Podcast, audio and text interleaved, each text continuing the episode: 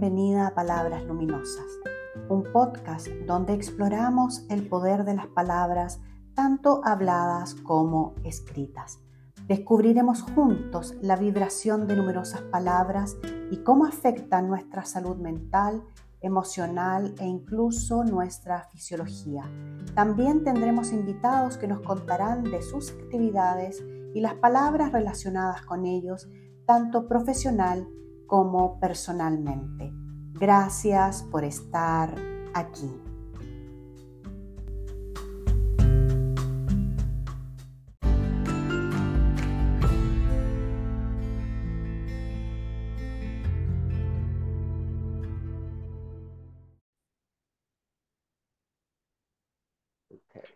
Bienvenidas, bienvenidos a Palabras Luminosas, un podcast donde exploramos el poder de las palabras, tanto habladas como escritas, cómo ellas nos afectan, nuestro estado emocional e incluso nuestra fisiología. Hoy tenemos con nosotros a Bruce Sánchez, quien ha colaborado con la revista El Sueño Universos Magazine con un excelente artículo acerca del poder de la mente.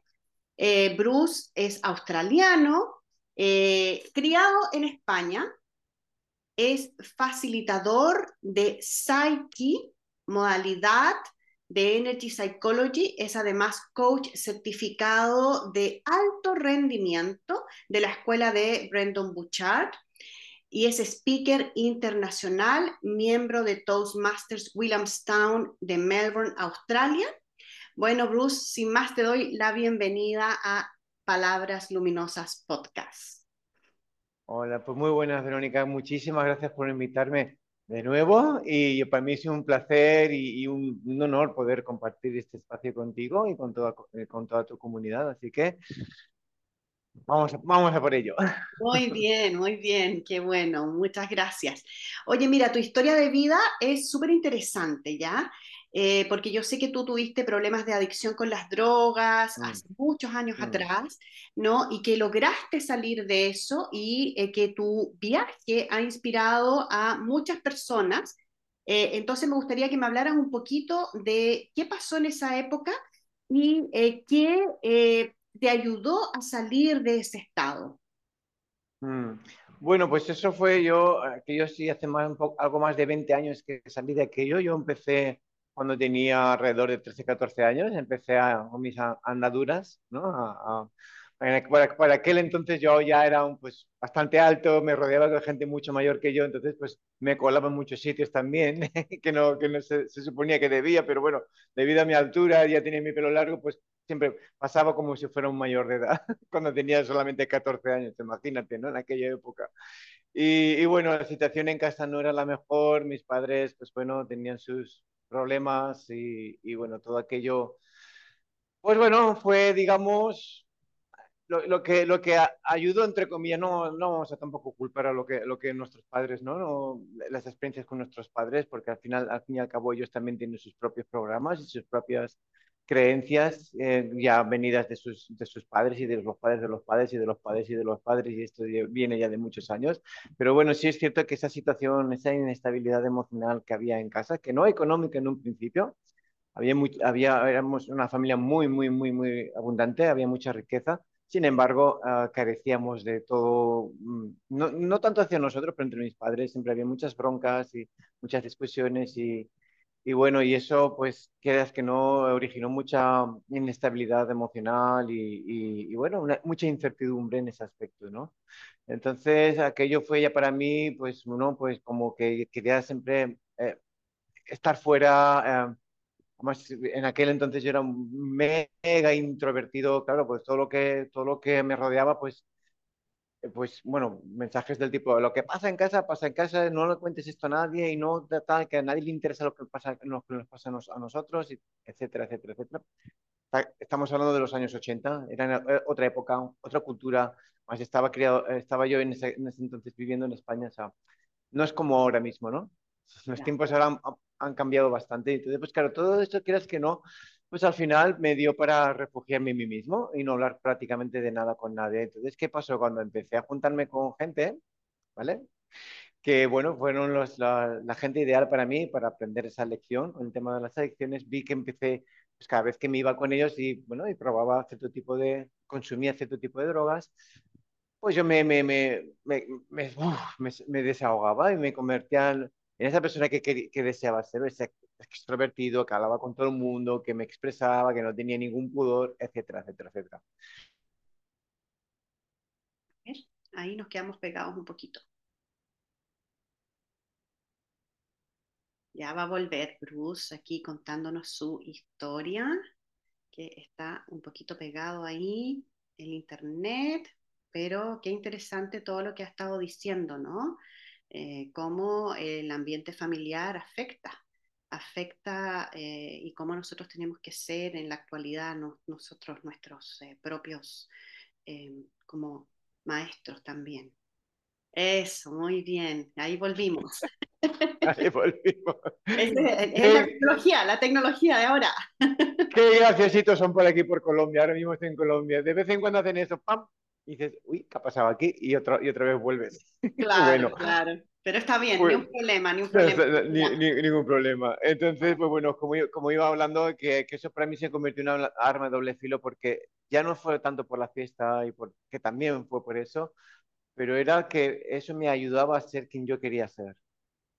Entonces ahí se convierte en un problema, porque eh, la, la, droga, la droga en sí, el uso de la, de la misma, o sea, eh, o sea eh, ya es un problema también, pero si encima la, el significado, el uso que le das es encima para, para algo que es tuyo, que, que depende de ti exclusivamente, pues aún se convierte en un problema mucho mayor, mayor. más grave, ¿no? Porque, claro, ahora dependes de una sustancia para tú ser de una forma, ¿no? Que eso luego, y luego al final se, es, es, revierte el, el, efecto, porque yo recuerdo que el, el, último verano, que esto fue en el año 2002, ese último verano, um, justamente hacía lo contrario, ya, ya consumía y no quería ver a nadie, a nadie, a solas, ya lo hacía a solas, um, ya, ya, digo, no quería que ninguno de mis amigos habituales, ¿no? incluso gente que, que consumía conmigo por mucho tiempo, me alejaba ya de todo el mundo. O sea, ya, ya, ya me oculté a todos y ya lo que quería era consumir y consumir sin, así, sin, sin control. Y hasta que, bueno, hasta que no recuerdo exactamente qué día de septiembre del 2002, pero pues prácticamente no que tuviera una sobredosis, pero estuve a ese borde. Me asusté tanto, vi, o sea, vi, vi, o sea, vi la muerte tan cerca de mí, que eso fue lo que me, ya, ya eso para mí fue la, la gran bofetada. Ya había intentado parar ese consumo por mi cuenta, ¿sabes? Porque claro, mi, mi, padre por un tiempo se, se, se, marchó a Portugal, entonces, ¿qué es lo que yo hacía? Me, me, iba con él de vez en cuando. Entonces, todos esas, esos meses que yo pasaba en Portugal, como estaba apartado de ese entorno, pues no consumía. Claro, que no consumiera no quiere decir que el duendecito aquel del, del, de, de, la adicción no, no, no, estuviera todavía ahí. Desde luego que estaba, porque sabía que en el momento que volvería allí iba a volver a, a, a hacer exactamente o a recaer, ¿no? Lo, lo tenía clarísimo. No consciente, conscientemente yo me, pues, me tomaba el pelo, pero inconscientemente sabía que, que eso era una, un, pues, un, un, break, ¿no? Unos periodos. Llegué a estar incluso nueve meses, fíjate, ¿eh? nueve meses, y en el momento que volví a pisar la misma zona, ¡pam! Volví. Inmediatamente. Mm. Sí, entonces ya aquella, aquella experiencia para mí fue que no, digo, ya está, se acabó, se acabó. O sea, me asusté tantísimo, tantísimo, tantísimo, hice, hice una burrada, o sea, era para haberme matado. Era, literalmente era para haberme matado. Y, y bueno, y desde pequeñito siempre me ha pasado unas cosas muy curiosas y en ese momento también lo, lo apliqué. No te podría decir cómo, por qué me pasa, pero yo recuerdo cuando tuve ese acelerón que quería que ya el corazón se me iba a salir de aquí, pues yo cerraba los ojos dentro de mi, um, ¿no? De, de, mi estado, logré cerrar los ojos y logré calmar ese, esos latidos.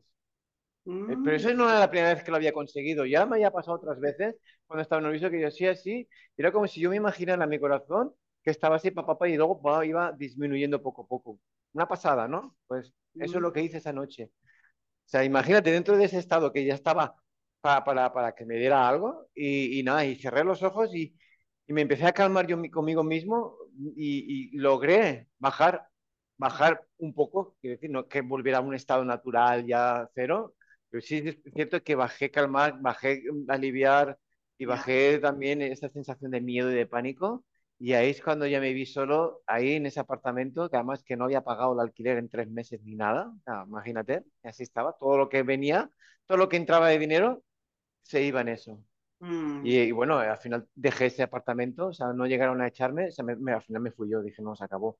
Y bueno, eso fue, esa fue para mí que dije, se acabó. Ya, ya dije, se acabó, se acabó, se acabó. Lo dije con tanto convencimiento que no era un, no, voy a parar y vamos a ver qué pasa. No.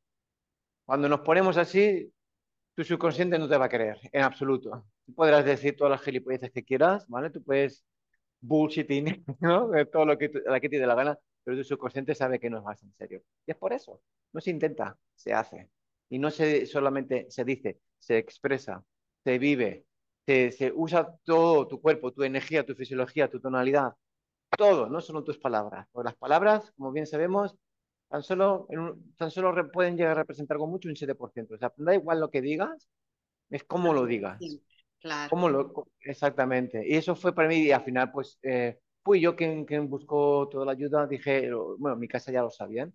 Lo que pasa es que no tenían, no sabían el grado de adicción que yo tenía. Sí sabían que tenía problemas ya, ya lo sabían, lógicamente ya habíamos, ya habíamos hablado de esto, pero no sabían hasta qué, hasta qué, hasta cuánto, hasta qué profundo era la, la historia.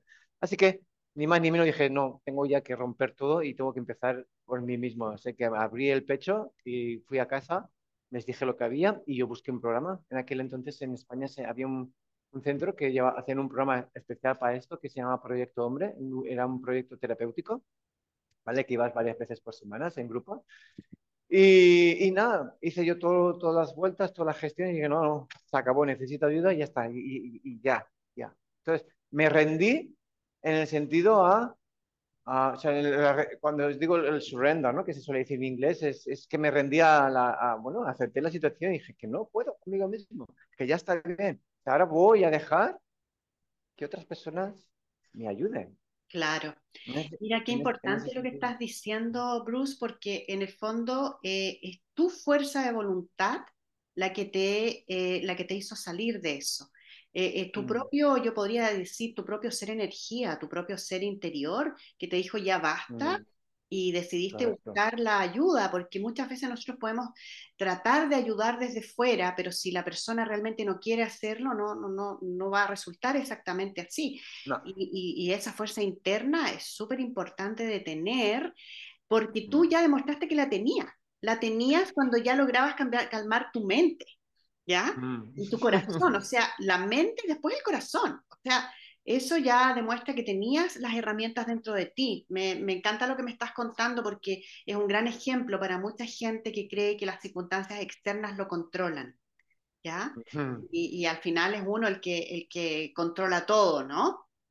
Pueden favorecer, sí, pueden favorecer las, situaciones externas, no lo niego, ¿vale? Claro, claro. Influyen, pero al final la última decisión, y es una cosa que me dijeron cuando inicié el proyecto Hombre, y perdona que te haya interrumpido, no, no, está bien, que, decían, bueno, y tú tal, ¿por qué, has, ¿por qué has iniciado con esto? Yo le contaba, pues claro, yo tenía la excusa perfecta. Pues, esta es la situación que hay en casa, o, luego económicamente hubo historias en casa también que perdimos, se perdió mucho dinero. Bueno, hubieron muchos factores que para mí eran la excusa perfecta. Y yo, pues claro, yo, pues que esto, pues claro, porque es que mira esto, que mira aquello. Y enseguida, enseguida, enseguida te cortan. Me cortaron, pero vamos a decir, cállate ya, o sea, para ya y déjate ya decir gilipolleces. ¿A ti alguien te puso una pistola aquí en la cabeza y decir, toma, haz esto, toma esto?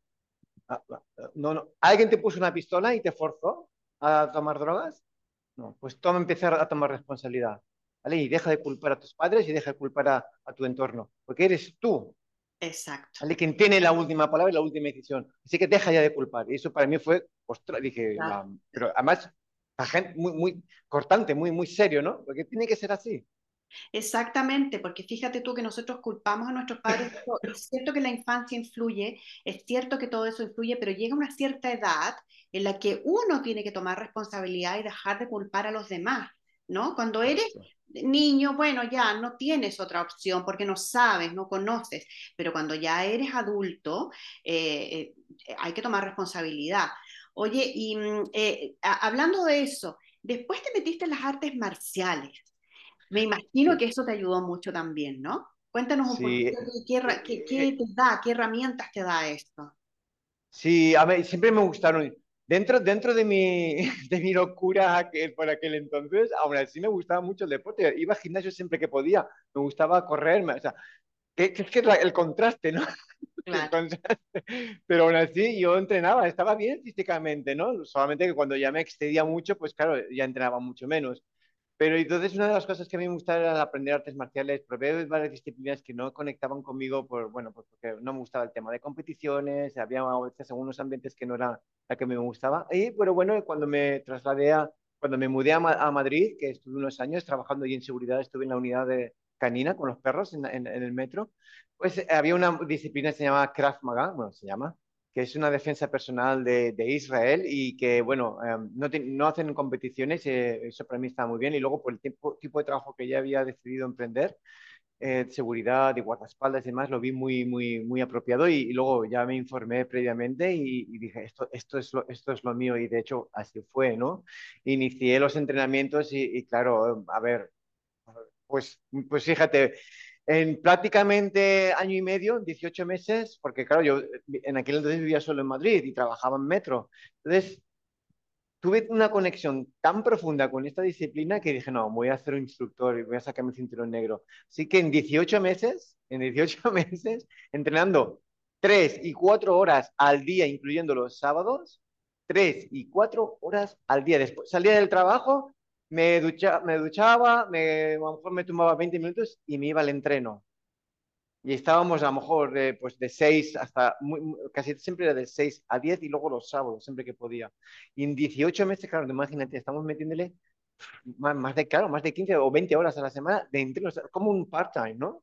Entrenamiento, entrenamiento, entrenamiento. En 18 meses logré sacar el cinturón negro a base de Además fue uno de los, que, de los pocos que lo logró así, porque claro, me, me dediqué en, cuerpo y alma y luego, luego me certifiqué como, como un instructor y, eso, y empecé también a dar clases. Estando en Madrid, pues empecé a dar, primeramente, con los compañeros, había un gimnasio de, de, barrio donde yo, donde yo vivía, en Las Rosas, aquí en Madrid, y empezaba a dar clases con ellos y luego ya empecé a dar clases ya más de forma más profesional y luego ya cuando me mudé de, vuelta a, a Benidorm, la, la zona de Alicante, Cante, la zona de Villajoyosa, todo el levante español. Ahí es cuando inicié uno de los primeros clubes de Krav Maga en la comunidad valenciana de aquel entonces. Y, bueno, y empecé a dar clases.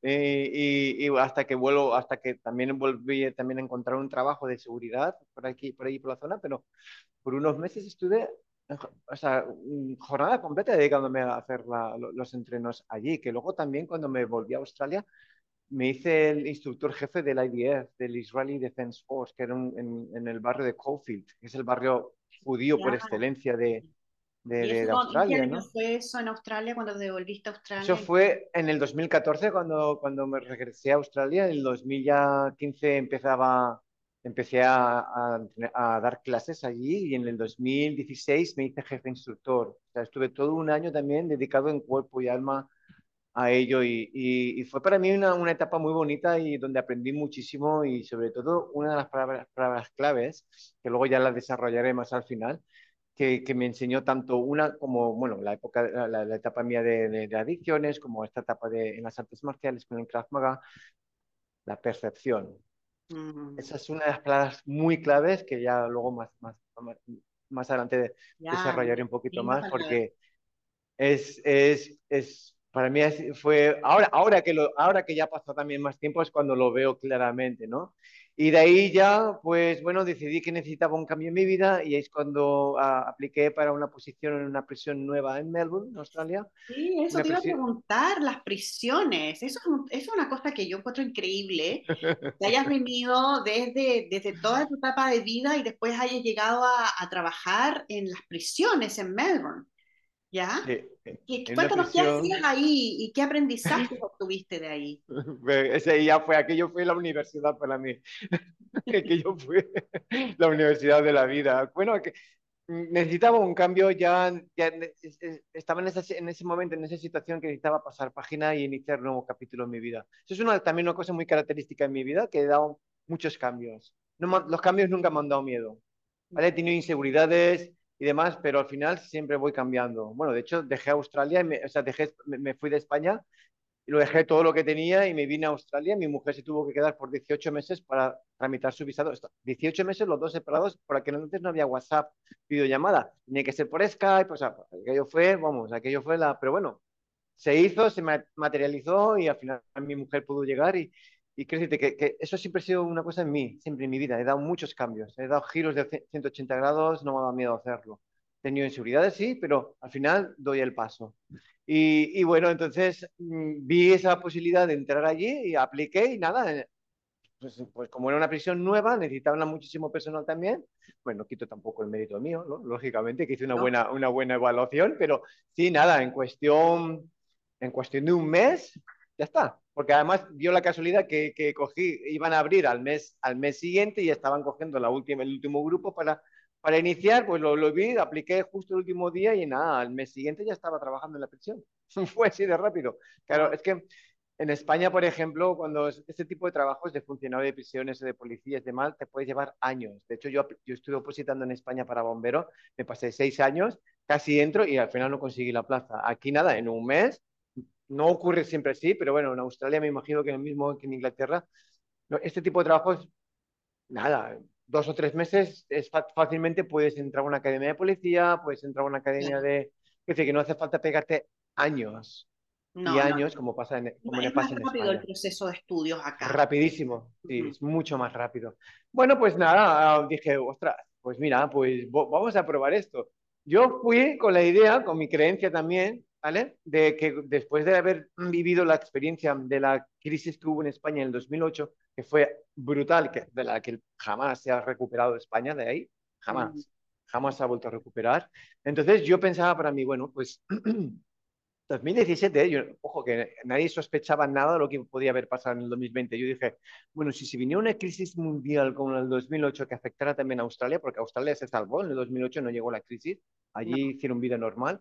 Y yo dije, bueno, ¿qué tipo de trabajo elegiría yo que el que sé que, que pase lo que pase, seguiría, seguiría ejerciendo? Pues estaba policía, estaba funcionario y estaba por aquel entonces también intentando lo de policía, pero también se presentó y digo, bueno, pues coger ese trabajo por temas míos de seguridad, seguridad de empleo, seguridad tal, tal, tal, ¿no?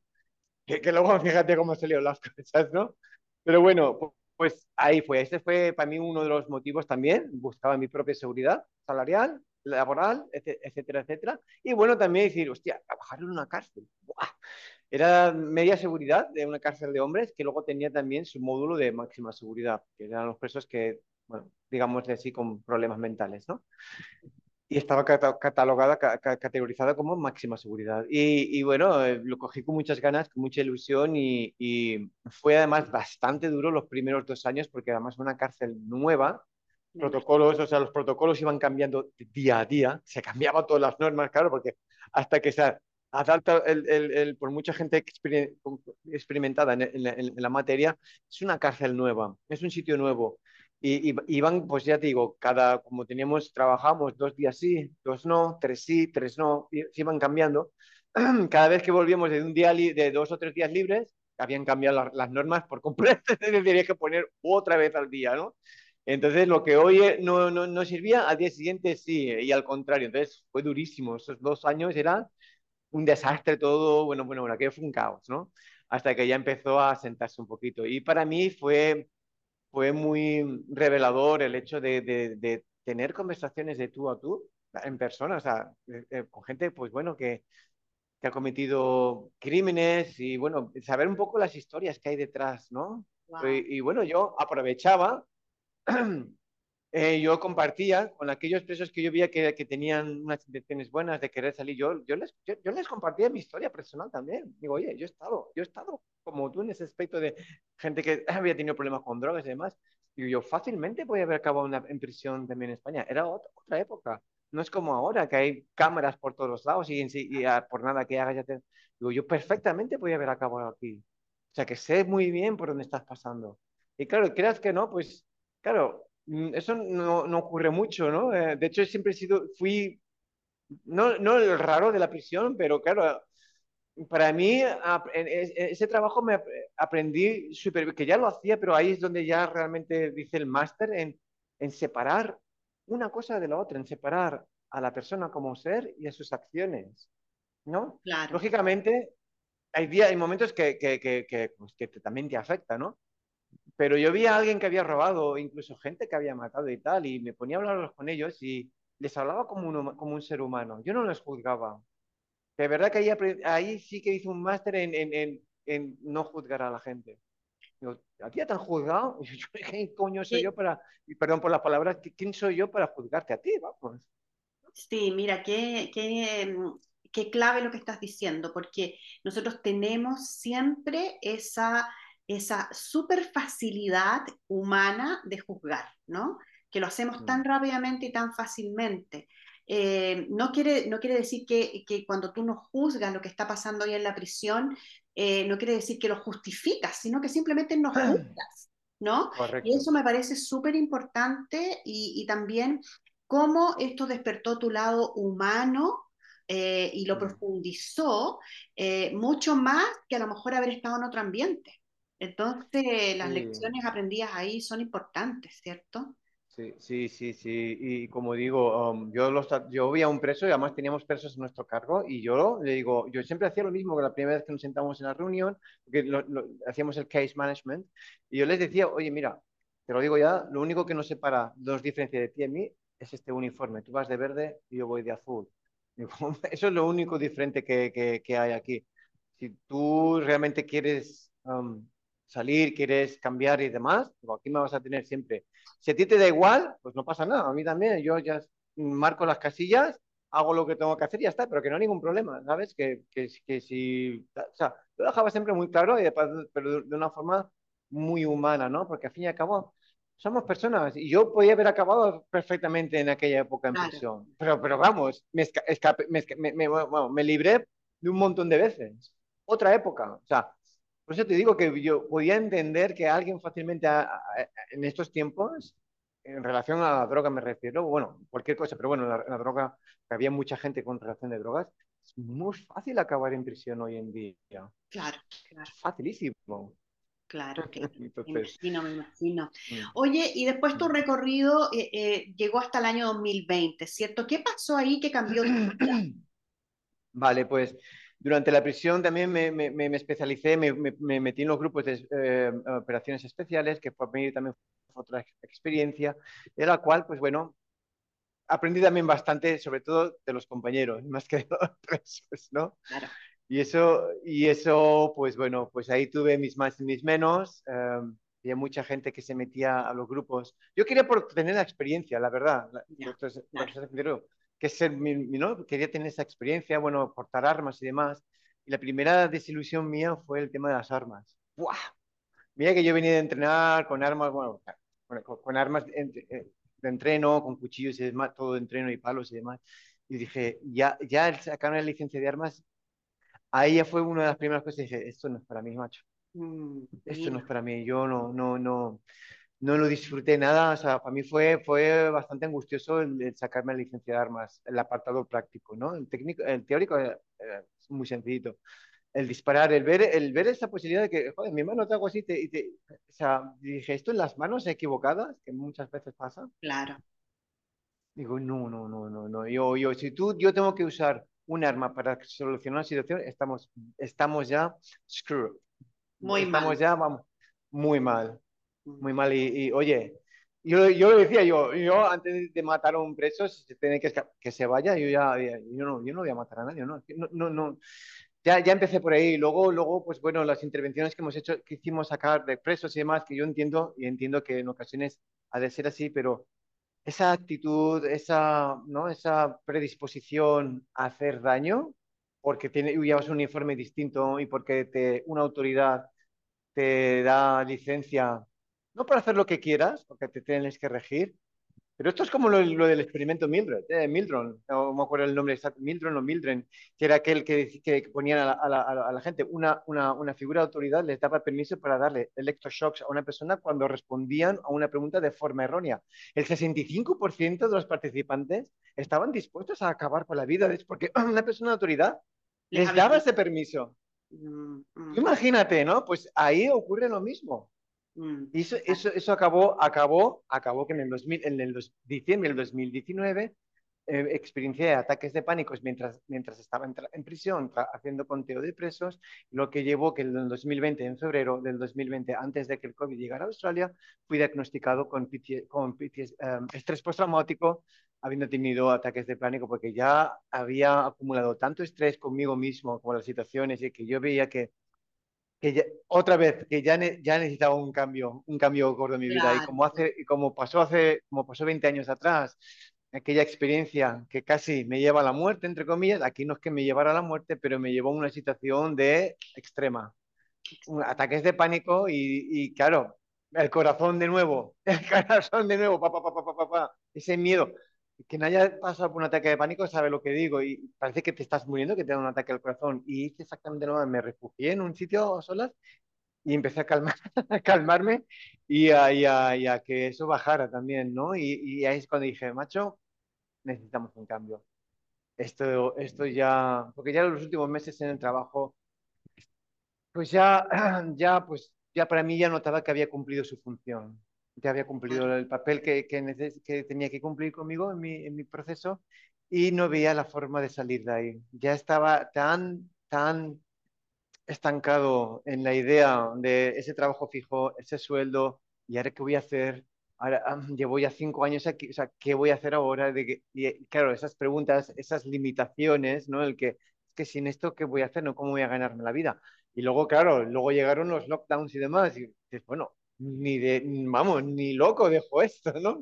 vamos a ver cómo estaba la situación, ¿no? Entonces, claro, ahí ya pues empezó a agravarse un poco la cosa. Estuve de baja médica por estrés por unos meses y cuando retorné en septiembre del 2020, estuve, bueno, no estaba con la ilusión como el, aquel primer día, estaba como diciendo, bueno, pues lo hago esto porque no me queda otra, ¿no? Claro. Y bueno, el 2020 no fue tan malo, para mí el 2021 fue lo que marcó la diferencia para mí, el 2021. Ha sido para mí el año ya un año de inflexión como lo fue el 2002, al mismo nivel. Que es cuando Australia, bueno, concretamente en Melbourne, entró en esa fase de encierros, encierros sí, y ahora también, y ahora sí. Y ahí, ahí, claro, de hecho pasó a ser la ciudad con mayores lockdowns en el mundo y con las de las mayores restricciones en el mundo junto a Canadá, pero del lockdowns, la ciudad de Melbourne fue, y yo ahí, para mí, yo no estaba de acuerdo en todo lo que estaba pasando, yo iba al trabajo y, casi, casi tenía más vínculo con los presos que, que, cuando hablábamos de esto que con los propios compañeros. Y yo estaba, me estaba viendo que no, que yo sabía que yo ahí no iba a durar mucho porque ya estaba, estaba me estaba poniendo muy en contra del sistema, que de hecho a día de hoy tengo tengo mis, propios, mis propias percepciones acerca del mismo y yo ya estaba, ya estaba viendo ese lado oscuro, digámoslo así, esa percepción me estaba mostrando otro, otro lado, ¿no? Otro lado de ese mismo, en ese, de ese mismo sitio y empezaba a ver pues eso, que el sistema realmente, por mucho que, que lo adornen y tal, es, es exactamente igual, o sea, perpetúa muchas, muchas de las cosas que dice que está en contra y las perpetúa porque pues bueno, tienes que, tienes que cuando quieres, cuando quieres realmente hacer, ayudar a alguien a los procesos y demás, te encuentras con una, jerarquía y te encuentras también con la, bueno, pues a ver cómo este funcionario o esta funcionaria, pues si tiene el día bueno, a ver si te quiere echar una mano o si no, y si no, luego muchas veces se refugian a que son las reglas, reglas son reglas y yo aquí no hago nada. Claro, claro. O sea, no hay una rehabilitación, no hay una oportunidad más y todo eso. ¿Sabes qué me llama la atención de todo lo que me estás contando? De cómo eh, nuevamente tu, tu parte interna te dijo, ¿sabes qué? Esto de las armas está mal. ¿Sabes mm. qué? Esto que está pasando aquí no está bien. Ya aprendí lo que tenía que aprender, es hora de irme. Pero tu mente te decía, oye, no, la plata, ¿no? Eh, el, el pagar mi señora ya está aquí conmigo, me decía, entonces, ¿cómo voy a proveer para la familia? Todo este tipo de cosas, ¿no?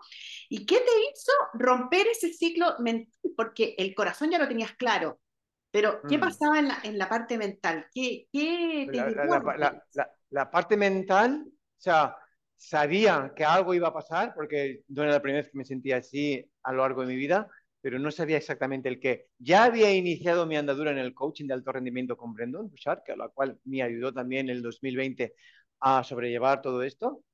pero aún quedaba algo ahí. Yo sabía que aún dentro de mí aún sentía bloqueos, no sabía exactamente de qué tipo, pero yo, yo lo sentía. ¿no? Y después de haber hecho, bueno, coaching con Brandon, NLP, mindfulness, bueno, una barbaridad de, de, formación.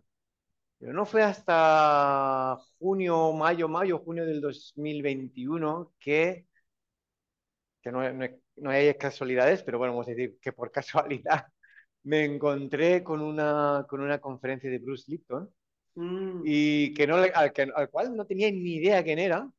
Y, y tal, me quedo así, no sé, me dio por, al inicio no, tardé como dos o tres semanas en verlo, vi, vi no, Bruce Lipton, no sé qué, biología de la creencia para mí, ¿y este abuelo? Claro. ¿Este abuelo? ¿Este abuelo? ¿Quién, será este abuelo? Ah, paso, paso. Y llegó una mañana, durante el desayuno, estábamos mi mujer y yo, y digo, ah, pues vamos a poner aunque sea esta conferencia, a ver qué, a ver qué dice este, abuelo, este abuelete de aquí, ¿no?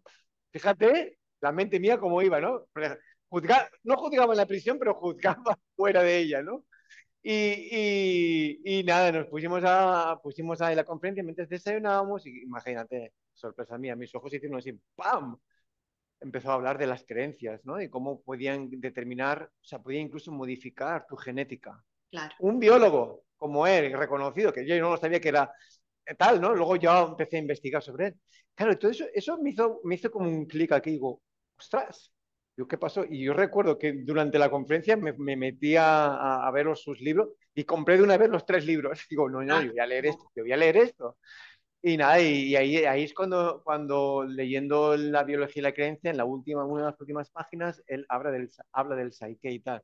Yo recuerdo estar a las 3, 4 de la madrugada leyendo, porque además tenía, pues yo trabajaba por entonces de noche, y esa noche tenía libre, y dije, no me quedo con las ganas. Cogí el teléfono, me empecé a meter en la web, ah, pues todavía existe la web.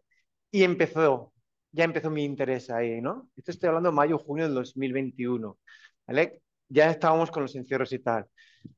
Bueno, esto en, dentro de lo que es el, el, se dice que no es que yo encontrara el Psyche, el Psyche me encontró a mí cuando yo ah, estaba listo y preparado para recibir esa información. Así es como empezó todo. ¿Qué determinó? ¿Qué determinó el hecho de que yo estoy aquí hoy hablando contigo, ahora en este momento desde Colombia, viviendo de mi trabajo, de mi pasión? ¿Qué es lo que determinó? que en octubre del 2021, mientras aún estaba yo ejerciendo como funcionario de prisiones, ya había trabajado, ya me había empezado a trabajar mi subconsciente, nos obligaron, nos dieron dos semanas, nos coaccionaron, nos, nos, nos extorsionaron, bueno, el nombre que le quieras poner, para ponernos una sustancia, mm, bueno, ya es todo el mundo, no quiero alterar las, los algoritmos de YouTube, bueno, nos obligaron, nos dieron el, el, el ultimátum de en dos semanas nos poníamos eso o nos íbamos a la calle, tal cual. Mm, ya. Eso fue para, eso fue para mí. ¿Por qué? Porque, bueno, pues yo tengo mi, mi propia, ¿no? Mi propia versión, mi propia opinión de todo lo que ha pasado estos tres últimos años. Y yo en, la reacción no quería, pero claro, ahí es cuando me volvió esos temores de ¿y ahora qué vas a hacer? Porque miramos el ya teníamos pensado decir, si esto se pone muy mal, nos vamos un tiempo a Colombia. Ya estaba la idea, ya estaba ahí. Ya estaba. Claro. Empezamos a mirar las aerolíneas. Ninguna aerolínea nos dejaba subir a un avión, dejar el país sin la marca.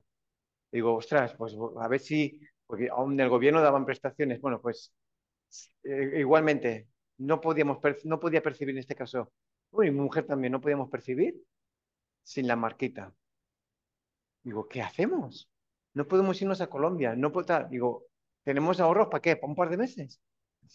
¿Qué vamos a hacer? Ahí es cuando me vino todos los temores. Bueno, como por aquel entonces ya estaba en la comunidad de Bruce Lipton, recuerdo que justamente el fin de semana ese, Bruce Lipton entraba, entraba en grupo y ahí se le, claro, le formulamos la pregunta, oye, a los que nos vemos así, ¿hay forma que desde el, desde el subconsciente podamos convertir, vamos a decir, en un placebo esa sustancia?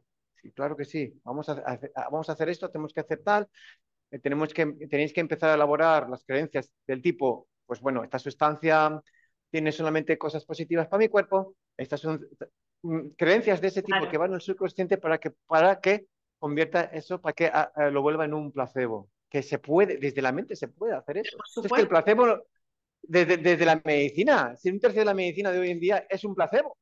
o sea, entonces, entonces, eso es lo que hice al final. Cedí al chantaje, cedí a la coerción Y, bueno, físicamente bien, pero psicológicamente me hundí. No, me, no, no esperaba mi, mi efecto secundario fuera al, al, factor psicológico. Y durante tres, cuatro semanas me hundí, perdí mi identidad, me sentí violado, me sentí eh, completamente mal, o sea, traicionado por mí mismo, ¿no? Claro. Y eso, y eso es, otra característica de mi vida, el dolor, el sufrimiento ha sido lo que al final ha sido mi, catalizador. Eso, cuando pasó ya el segundo, cuando nos tuvimos que poner el segundo, es cuando ya dijimos, se acabó. Igualmente, se acabó, no hay una tercera. Ahora, ahora es cuando yo voy a dictar los tiempos, ahora es cuando yo voy a, voy a hacer lo que yo sé que tengo que hacer. Y yo recuerdo yendo al trabajo, y dije, no me corto de nada, no me voy a cortar nada, voy a, voy a ser claro y tajante a, con todos, con, con, todo el mundo, con directivos tal. Digo yo, no va a haber una tercera para mí, el largo de este país, estoy hasta, bueno, ya, lleva así, pero no, no por quejas, sino porque necesitaba posicionarme conmigo mismo, necesitaba tomarme en serio yo a mí mismo. Claro. No, no lo hacía con el plan de quejarme, quejarme, quejarme. No, porque a veces preguntaban y bueno, al final, ¿qué? Al final te has puesto. Yo, sí, sí, pero esta es la última, se acabó. ¿Y, ¿y qué vas a hacer? Digo yo, ¿qué, qué voy a hacer? recojo y me voy, me da igual. ¿Y vas a dejar un trabajo como este? ¿Qué vas a ir a hacer en Colombia si te van a secuestrar? Y yo, yo claro, ya riendo. te van a secuestrar. Colombia, el estereotipo que tienen de los países. Sí, sí, de, de, Latinoamérica, sí. Claro. Y dije, se acabó. Y acabó. Y cuando dije se acabó, se acabó con toda, con toda mi energía, con toda mi fisiología. Igual que cuando dije se acabó 20 años atrás, un poquito más, exactamente igual. Y dicho y hecho, llegó enero del 2022 eh, porque dijimos, vamos a aguantar hasta que tal, pues ahorramos algo de dinero y nos, y nos marchamos. Llegó el, enero, el anuncio en enero del 2022 de que había que ponerse una tercera, si no también se perdía el trabajo y dije, adiós, señores, que nos vamos dos semanas. En dos semanas hicimos las cosas, vendimos todo lo que, todo lo que pudimos y nos marchamos. Wow. y eso, ¿Viste? Otra vez, otra vez la fuerza de voluntad y, bueno, mira, qué interesante lo que me cuentas del, del, del psyche de, de, cómo transformar el resultado, porque, por ejemplo, a mí me pasó algo parecido a ti, eh, y mm. yo dije, bueno, eh, yo no podía ir a Australia. Aquí, no me, aquí en UK nunca me exigieron nada. Sin embargo, para ir a Australia sí. Entonces yo dije, bueno, ahí está la familia, y familia mi marido, lo voy a hacer. Pero yo hice también algo parecido con el método ciclopea y eso me ayudó muchísimo a, sobrellevar esto, pero ya llegó un momento que también dije, ya, esta no más, o sea, no más. Así que te entiendo perfectamente. Y me alegro que te hayas podido ir a, Colombia, porque tu señora es colombiana, ¿no? Correcto, estamos aquí en nuestra casa, estamos en nuestra casa. Eh, me dedico al Psyche, a la reprogramación del subconsciente. Eh, Ah, bueno, vivo de, vivo, vivo, vivo de mi trabajo ahora mismo. Qué bueno. Y eso, eso tú me lo dices hace 12 meses, no 12 años, hace 12 meses y no te hubiera creído que me hubiera pasado a mí. A otros sí, pero que me hubiera pasado a mí, sabía que me iba a dejar, pero que iba a lograr estar establecido, tranquilo económicamente hablando, en el sentido de no, de no tener esas preocupaciones, de no tener, de, de, de, de, bueno, de tener entrevistas en Instagram, que ahora, bueno, pues me están llamando de un montón de sitios en Instagram. se está cogiendo mucha atracción esto, ¿no? Y, estoy encantadísimo. Será porque, bueno, pues porque es mi pasión y es como, como lo vivo, ¿no? Tú me lo dices esto hace 12 meses, que me hubiera pasado a mí, hubiera sido escéptico. Fíjate lo que te digo. 12 meses, ¿eh? Nada, nada más. Claro, qué, impresionante. Así, eh, bueno, el, el, el psique actúa, ¿no? De esa manera en el subconsciente. Y yo también he, he sabido, eh, no sé si tú me lo puedes corroborar, que es muy difícil ser aceptado para ser un instructor de Psyche. No es cualquier cosa, tienes que hacer una misión muy, eh, muy fuerte. ¿ah? Hay muy pocos en el mundo. ¿ah? 33. ¿Viste? Mira, si yo sabía, porque fíjate que estuve em, en París, conocí a Dr. Bruce Lipton, que entre paréntesis es un caballero encantador, muy, mm. eh, eh, pude, pude estar, estar, ahí, conversar, sacarme fotos, todo eso con él, porque eh, em, es, es, un caballero, él dice, yo soy un happy boy, dice, es un, un hombre muy feliz, ¿no? Entonces, y además tiene toda una, una una presentación y una manera de decir las cosas que te hacen tanto sentido, porque además son comprobables mm. científicamente. Entonces, eso es lo maravilloso de esto. Así que qué bueno que estés haciendo esto del Psyche, eh, que él dice que él, él, él, los apoya, los ayuda, ¿no? Pero te ha ayudado muchísimo, ¿no? Me, me, me, alegro muchísimo. Oye, em, eh, Bruce, ¿cuáles son las palabras que han transformado tu vida, que te han ayudado en la vida? Ya hablamos de una que es perfección. ¿Qué otras? La, la, la, sí, la percepción y ahora, ahora en ese tiempo yo me he quedado con las dos, percepción y creencia, porque al final la vida es toda una percepción. Esto que estoy haciendo aquí es una percepción. Yo no me estoy, yo no me estoy tocando. Yo no, soy, no, no somos sólidos, somos átomos que están compuestos de energía. O sea, realmente no existimos. Es que es una locura. O sea, esto que hago yo aquí, yo no estoy chocando con nada. Es energía. O sea, no hay nada sólido aquí. Eso es una percepción. En las artes marciales se trabaja mucho, en sobre todo en el Krav Maga, con la percepción. Yo he, yo, trabajado mucho en la percepción. Yo, yo eh, además era una cosa que yo experimentaba en, por aquel entonces de forma inconsciente, cuando yo les hablaba del Krav Maga, porque Krav Maga estaba muy reconocido, entonces yo le decía, no, si he estado con Krav Maga, entonces todo eso que yo estaba eh, compartiendo creaba una percepción en la persona que lo recibía. Jamás he tenido un problema. O sea, no he tenido que usar las manos prácticamente en mi vida. Solamente he usado mi mente. Porque el factor psicológico tiene, el factor de, percepción, la psicología, tiene un peso. Yo he andado en la cárcel sin haber levantado la mano a nadie, ¿eh? Y era como un intocable. o sea, todo el mundo me respetaba. Y yo sé que yo era muy dado la mano. Pero, ah, no, es que este es el cinturón negro tercer dan en Gramagata. La percepción. ¿Sabes cuántas batallas se pueden ganar con esto, levantar una mano. Yo, yo, yo, he solventado miles de, situaciones. He usado la fuerza, sí, pero en muy, muy, muy, muy contadas ocasiones. Muy contadas ocasiones. En las que, claro, no había más remedio que reducir a esa persona, pero que tampoco me he ido a, destrozar ni a romper huesos. No, no, no, no, tampoco, no, no. Muy, muy, muy contadas. Todo este factor de percepción. El dinero. El dinero es una percepción. Tenemos un billete de 100 dólares o de 50 dólares y creemos que ese es su valor, pero no. O sea, el valor se lo damos nosotros, es nuestra creencia, pero eso no vale lo que, lo que dice ahí.